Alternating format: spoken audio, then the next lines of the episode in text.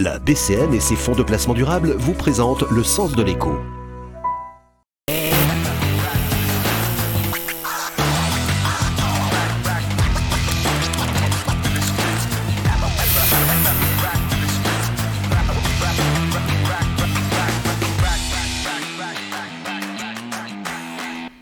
Bonsoir et bienvenue pour une nouvelle émission Le Sens de l'écho. Ce soir, nous sommes en compagnie du directeur général de la Banque cotonale neuchâteloise, Pierre-Alain Leuenberger. Bonsoir. Bonsoir. Ce soir, nous allons parler avec vous de taux d'intérêt, car en septembre dernier, la Banque nationale suisse a annoncé mettre fin au taux négatif valable depuis 8 ans. La BNS avait adopté cette stratégie suite à la crise de 2008. Elle a voulu relancer l'économie en incitant les gens à dépenser plutôt qu'épargner, vu qu'épargner ne rapporte alors plus rien avec des taux négatifs. Mais le contexte de l'inflation actuelle inverse la tendance et les taux négatifs, eh bien c'est fini. Pierre-Alain dites-moi, est-ce que c'est une bonne ou une mauvaise nouvelle alors peut-être juste pour être tout à fait complet, les taux négatifs, c'était surtout pour éviter une trop forte appréciation du franc par rapport aux autres monnaies.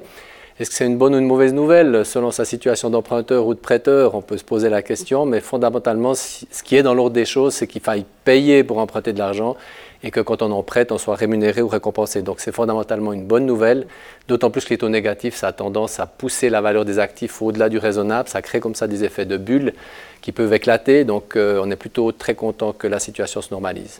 Est-ce que cela a impacté les résultats de la BCN en 2022 oui, impacté négativement, ce qui est un petit paradoxe parce qu'on s'est beaucoup plaint des taux négatifs pour dire qu'ils pesaient sur les marges d'intérêt des, des, banques.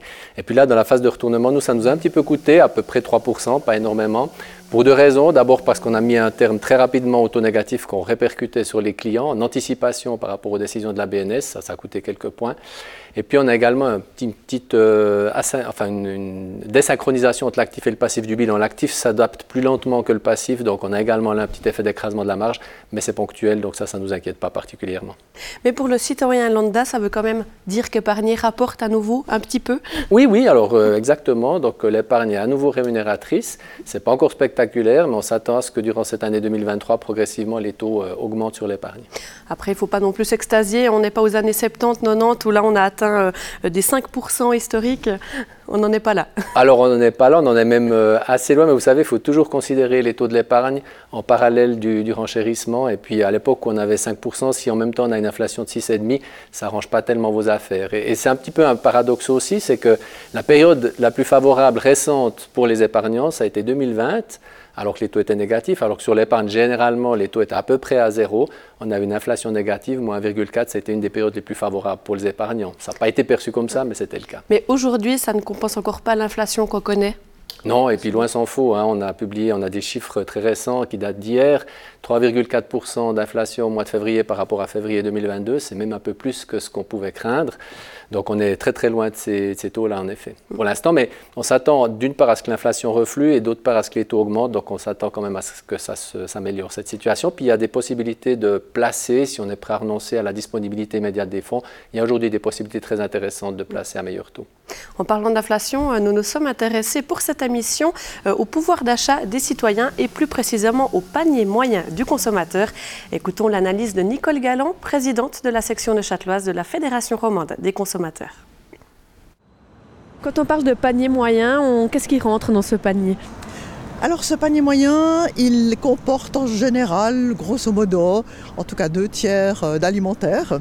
Et là, on y ajoute aussi des produits euh, cosmétiques, un certain nombre de produits cosmétiques de base, et également des produits euh, d'entretien de la maison de base aussi. Et je précise aussi que dans ce panier des ménages, des consommateurs, euh, entre n'entre pas les produits en action quand on suit euh, l'évolution des prix. Hein. Et on estime en tout cas de 2022 à 2023 qu'il y a une évolution, euh, une augmentation bien entendu pour l'alimentation de entre 5 et 6 Donc c'est globalement, c'est clair ça. C'est beaucoup plus élevé que l'inflation. L'inflation, je crois qu'elle est actuellement à peu près à entre 2, 3, 2, 2 Donc c'est évident que ça va beaucoup plus rapidement que l'inflation. Et là, la FRC veut faire entendre sa voix, euh, notamment au niveau de la Confédération, qui effectivement a pour l'instant euh, refusé toute aide euh, ciblée pour les, les, paniers des consommateurs et en particulier pour les personnes qui qui risque peut-être de tomber dans la précarité avec ces augmentations, qui, risquent de, continuer, ça c'est clair. Donc dans ce sens-là, la, FRC se bat effectivement avec les, moyens qu'elle a, la communication et sa présence aussi dans, les parlements fédéraux. Et sachant qu'effectivement, la, consommation des aliments euh, est une part euh, compressible des, dépenses des gens, contrairement par exemple aux dépenses consacrées à l'énergie, à la mobilité, euh, à la santé. C'est des parts qui sont non compressibles et la FRC craint que l'alimentation soit une part sur laquelle des ménages en précarité commencent à rogner, voire effectivement à, craindre une baisse euh, de qualité dans, cette alimentation et de là des problèmes de santé peut-être. Pierre-Alain Leuenberger, est-ce que l'augmentation du coût de la vie impacte d'autres secteurs que la consommation? Oui, je crois que ça impacte un peu tous les secteurs. Aujourd'hui, si on analyse de manière détaillée cette inflation, de quoi elle se compose, on voit que par exemple au mois de février, c'était fortement le transport aérien, c'était les voyages à forfait, c'était la para-hôtellerie.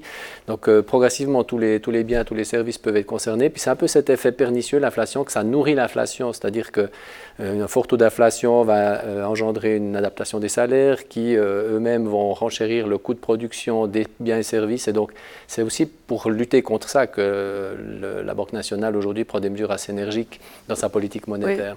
Sinon, c'est le serpent qui se mord la queue un C'est un peu, ça. Un phénomène d'emballement, il faut absolument y mettre un, terme avant qu'on en perde le contrôle. Et le marché immobilier, euh, quelles sont les, les conséquences voilà, pour, euh, Marché immobilier, c'est une vaste question à laquelle il est assez difficile de répondre en, quelques mots, mais je dirais qu'aujourd'hui, il, y a deux tendances un peu qui, de force qui s'annulent un petit peu. D'une part, il y a l'augmentation des taux d'intérêt qui a évidemment pour conséquence théoriquement de mécaniquement euh, bah, calmer un peu le marché, même peut-être engendrer des, corrections de prix hein, sur les, les, actifs immobiliers.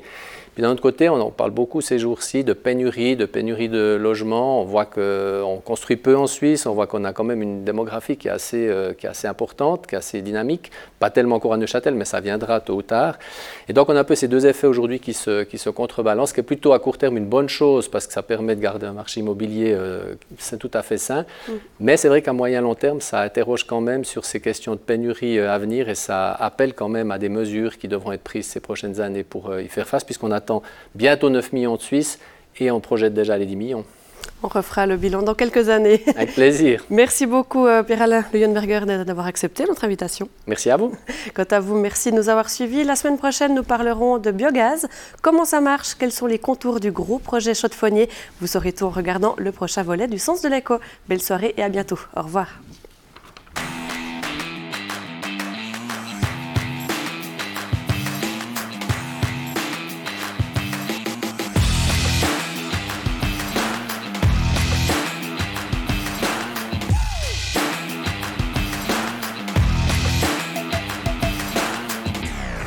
La BCN et ses fonds de placement durable vous ont présenté le sens de l'écho.